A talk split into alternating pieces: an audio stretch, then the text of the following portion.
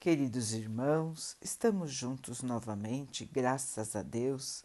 Vamos continuar buscando a nossa melhoria, estudando as mensagens de Jesus, usando o livro Fonte Viva de Emmanuel, com psicografia de Chico Xavier. A mensagem de hoje se chama Dentro da Luta. Não peço para que os tires do mundo, mas que os livres do mal. Jesus, João 17, 15. Não peças o afastamento de tua dor. Roga forças para suportá-la com serenidade e heroísmo, a fim de que não percas as suas vantagens do contato. Não solicites o desaparecimento das pedras de teu caminho. Insiste na recepção de pensamentos que te ajudem a aproveitá-las. Não exijas a expulsão do adversário. Pede recursos para a elevação de ti mesmo, a fim de que lhe transformes os sentimentos. Não supliques a extinção das dificuldades, procura meios de superá-las, assimilando as suas lições. Nada existe sem razão de ser. A sabedoria do Senhor não deixa margem para a inutilidade. O sofrimento tem a sua função preciosa nos planos da alma, tanto quanto a tempestade tem o seu lugar importante na economia da natureza física. A árvore, desde o nascimento, cresce e produz, vencendo resistências.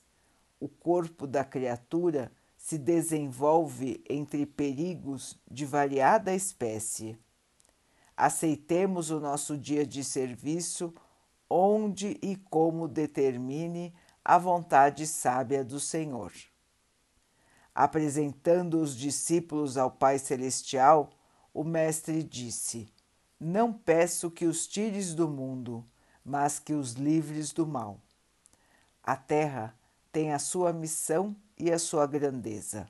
Libertemo-nos do mal que opera em nós próprios e receberemos o seu amparo sublime, convertendo-nos junto dela em agentes vivos do abençoado reino de Deus. Meus irmãos, quantas dificuldades enfrentamos aqui no plano terreno. Quantas dores, quantos sofrimentos, quantas decepções, tristezas, perdas. Todos que estão encarnados vivem muitas dores, muitas dificuldades, muitos obstáculos. Emmanuel nos explica que nada acontece sem o seu próprio objetivo. Nada acontece por acaso. Nada que nos vem é por meio de um sorteio ou sem razão de existir. Tudo tem o seu objetivo, irmãos não é porque o Pai queira nos castigar, não é porque existe algum tipo de vingança ou de tribunal de condenação.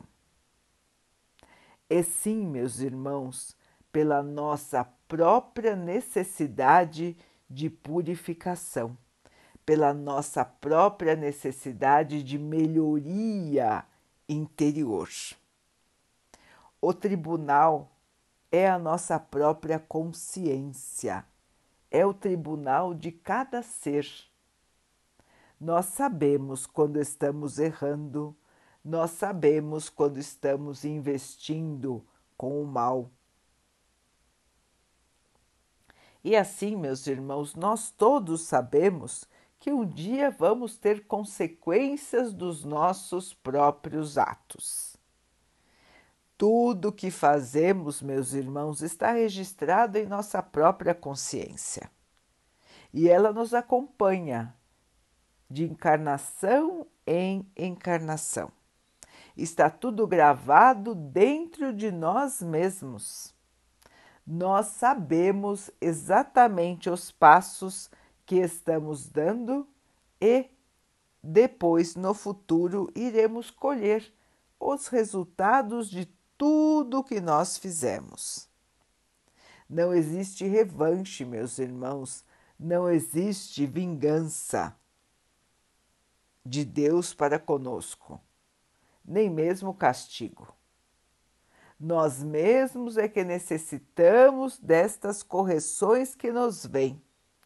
Nós precisamos da purificação, nós precisamos da mudança de atitude, da mudança de pensamento, da mudança de sentimento. Quanto antes nós tivermos, irmãos, a consciência de agirmos no bem, antes cessarão as nossas dificuldades. Todos aqui sabem da necessidade de caminhar no bem. Todos aqui sabem o que é certo e o que é errado, o que é bom e o que é ruim. Todos conhecem as leis de Deus, todos conhecem os ensinamentos de Jesus, mas todos seguem. A grande maioria não segue, a grande maioria ignora finge não conhecer, prefere desprezar. E então caminha por vias tortuosas que trarão, logicamente, dificuldades futuras. Meus irmãos, tudo é lei de ação e reação. Nada é por acaso. Portanto, irmãos, precisamos da ação no bem, precisamos plantar o amor, cuidar do amor. E, logicamente, nós vamos recolher o amor. Parece tão simples, não é, irmãos? Parece tão óbvio, mas nós temos enorme dificuldade em seguir por este caminho. Precisamos de análise, consciência e mudança de atitude. Meus irmãos, que tal rever as atitudes de cada dia? Que tal observar a nós mesmos, ao invés de observar os outros, e mudar a cada dia um pouquinho, para que um dia, quando olharmos para trás, possamos ver que nos modificamos para melhor, que nos analisamos e pudermos e conseguimos alterar aquilo que não estava em conformidade com as leis do amor. Todo dia é dia de mudar, todo dia é dia de alterar o roteiro. Basta querer e manter a posição firme da mudança. Meus irmãos, todos estão convidados para participar do reino de Deus. Ele nos aguarda dentro da nossa própria consciência, partícula divina que foi colocada em nós para um alerta, para um guia seguro de nossa própria evolução.